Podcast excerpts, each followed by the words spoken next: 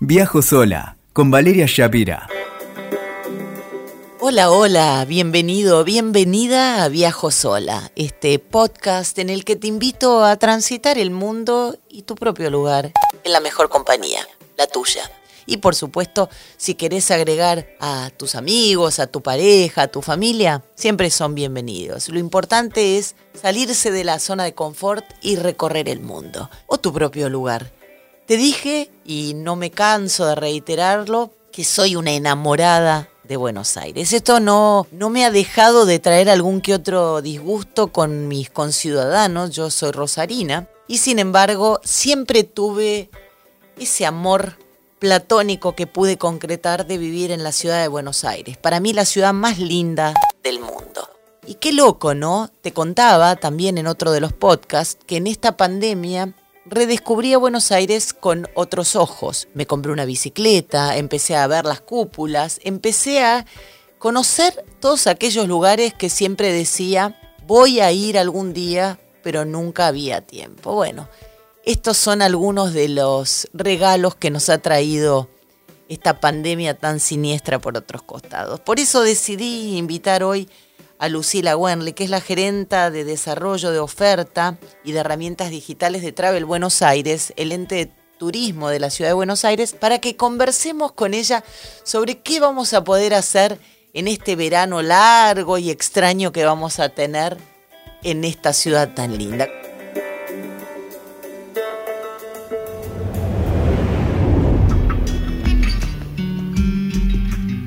¿Cómo te va, Lucila? ¿Cómo estás, Valeria? Todo bien, por suerte. Bueno, ya me escuchaste, una enamorada de Buenos Aires, viéndola con otros ojos. ¿Será que estos tiempos extraños nos están ofreciendo esta posibilidad?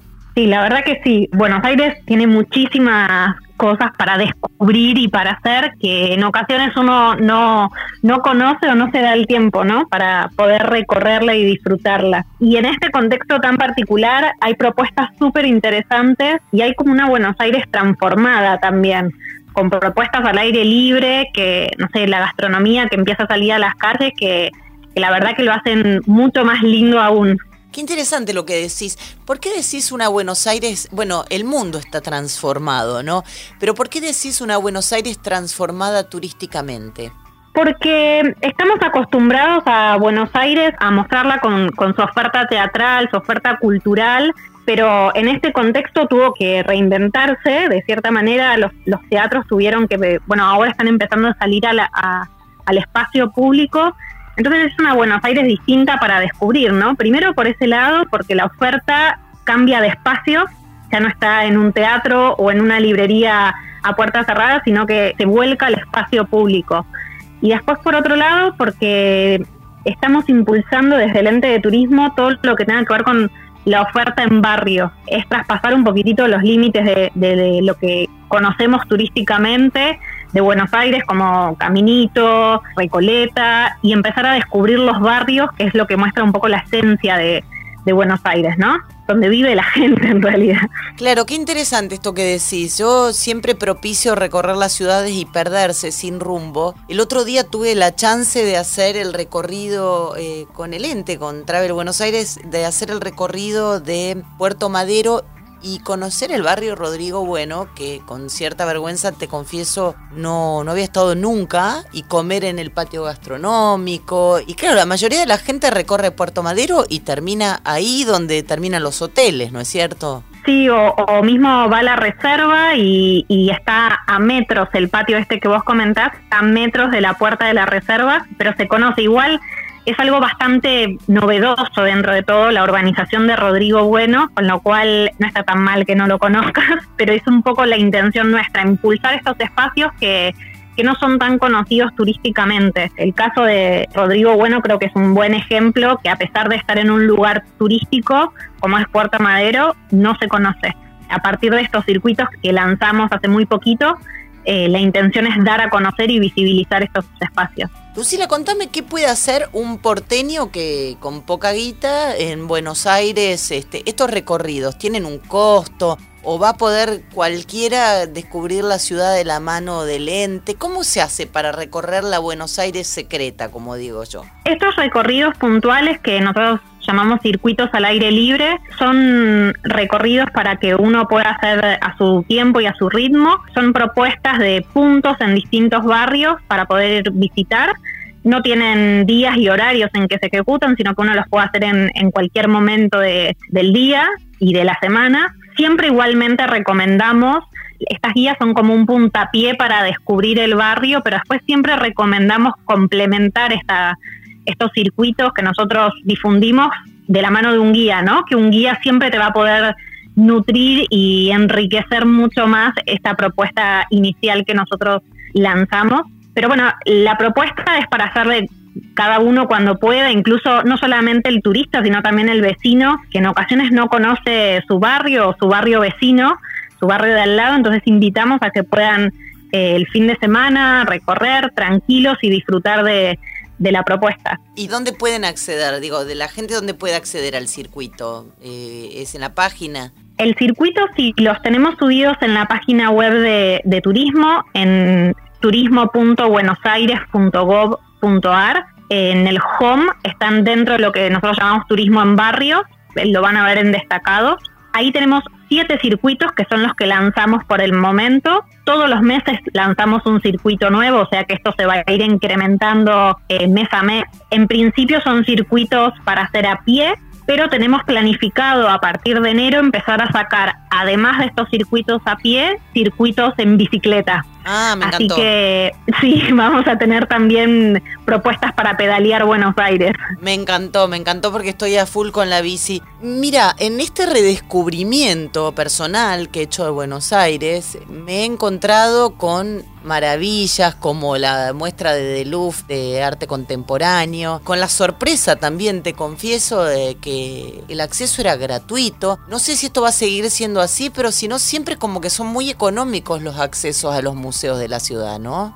Sí, hay museos para todo tipo, algunos tienen costos, otros son 100% gratuitos. Los que tienen costo igualmente los costos son accesibles. Hay propuestas, digamos, para todos los bolsillos para descubrir la ciudad propuestas para hacer en familia también gratuitas, con muchos espectáculos al aire libre, de muy buena calidad y gratuitos 100%. Y después, bueno, hay otro tipo de actividades que son con costos también, ¿no? Pero hay para todos los bolsillos. Eso que decís es una gran noticia. ¿Van a volver espectáculos así gratis para la gente en las calles? Van a volver probablemente con algunos cambios en cuanto a foros, pero sí, de a poco la actividad, los espectáculos culturales ya están los protocolos aprobados, con lo cual van a empezar a, a volver al aire libre y con aforo reducido, pero bueno, de a poquito se va a ir activando toda la propuesta cultural también. Lucila, bueno, cada uno tiene que hacer su propia recorrida, como digo, yo a mí no me gustan los, las guías de turismo ni los mapas, cada uno tiene que buscar por donde le guste. Ahora, eh, si yo te dijera, bueno, ¿cuáles son los imperdibles de Buenos Aires? Yo arranco con algunos así al azar y vos este, decime, botánico, el Parque Lesama, qué sé yo, el Jardín Japonés, ¿qué otras cosas así que podamos ver sin riesgo de contagio en estos tiempos? Bueno, todo lo que son los espacios verdes, sin duda, creo que, hoy son un plus. Como vos decías, el botánico, el ecoparque, que también tiene una propuesta súper interesante. Nosotros, de hecho, estamos haciendo un circuito que se llama Circuito Verde, que me parece que es divino como paseo, que conecta el botánico con el ecoparque, todo lo que es un pedacito del Parque 3 de Febrero, el jardín japonés. Después también todo lo que es el corredor del río, ¿no? El corredor del río de la Plata frente a lo que sería Aeroparque, que también está puesto a nuevo. Todavía hay algunas obras que se están realizando, pero la verdad que quedó muy bonito todo, todo ese corredor. Y ahí cerquita está el Parque de la Memoria, que hoy tomó como una relevancia, creo que poca gente iba antes al Parque de la Memoria y hoy es un espacio que pasás los fines de semana y está lleno de familias disfrutando. La verdad que es muy bonito para para pasar un rato porque el contacto con el río la verdad que lo hace bastante interesante. Después la reserva ecológica también es un gran paseo, sobre todo para ir con familias o mismo uno en pareja o solo para caminar, es súper interesante. Y después, bueno, los museos ya muchos empezaron a abrir también con protocolos, hay que pedir turno, eso es lo único que uno se tiene que acordar, ¿no? De, de antes de ir, pero hay propuestas muy interesantes, el Museo Moderno, tiene unas muestras increíbles.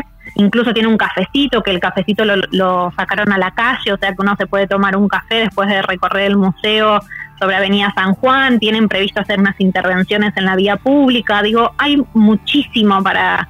Yo soy una fanática de, de los espacios verdes, entonces Sí, yo también. en el momento que puedo que puedo escapar voy para el para el parque. Yo Pero- también, eh, el patiecito, bueno, el patiecito, perdón, patiecito no, el mega patio de, mm, del Fernández Blanco y el Museo Fernández Sí. Blanco, que es una maravilla, el Larreta, el de arte decorativo con ese con ese patio parisino, o sea, la verdad es que yo siempre digo, Sí, y hoy, perdón, hoy los museos empezaron a integrar mucho más los parques. De hecho, sacan las, las muestras a los parques. Entonces es súper interesante para... Por eso decían, ¿no? Como es otra Buenos Aires, está como reinventada turísticamente porque es la vivís de otra manera. Es así, eh, doy fe, de verdad que doy fe porque, porque la estoy viviendo de otra manera. Pensé que era yo porque, porque siempre había dejado para otro momento, pero me parece que, bueno, que son tiempos de, de redescubrir a la ciudad y de redescubrirnos en ella también, ¿no? Como que ha cambiado nuestro vínculo con Buenos Aires. Absolutamente, absolutamente. La gastronomía, la gastronomía en la calle, hoy pasar un fin de semana por una calle o una avenida que durante la semana es transitada por autos y verla llena de mesas con gente disfrutando al aire libre es, es realmente muy bonito. Bueno, entonces, este, como para, como para no amargarnos porque no podemos irnos a otro lugar, tenemos una linda perspectiva de verano acá en Capital.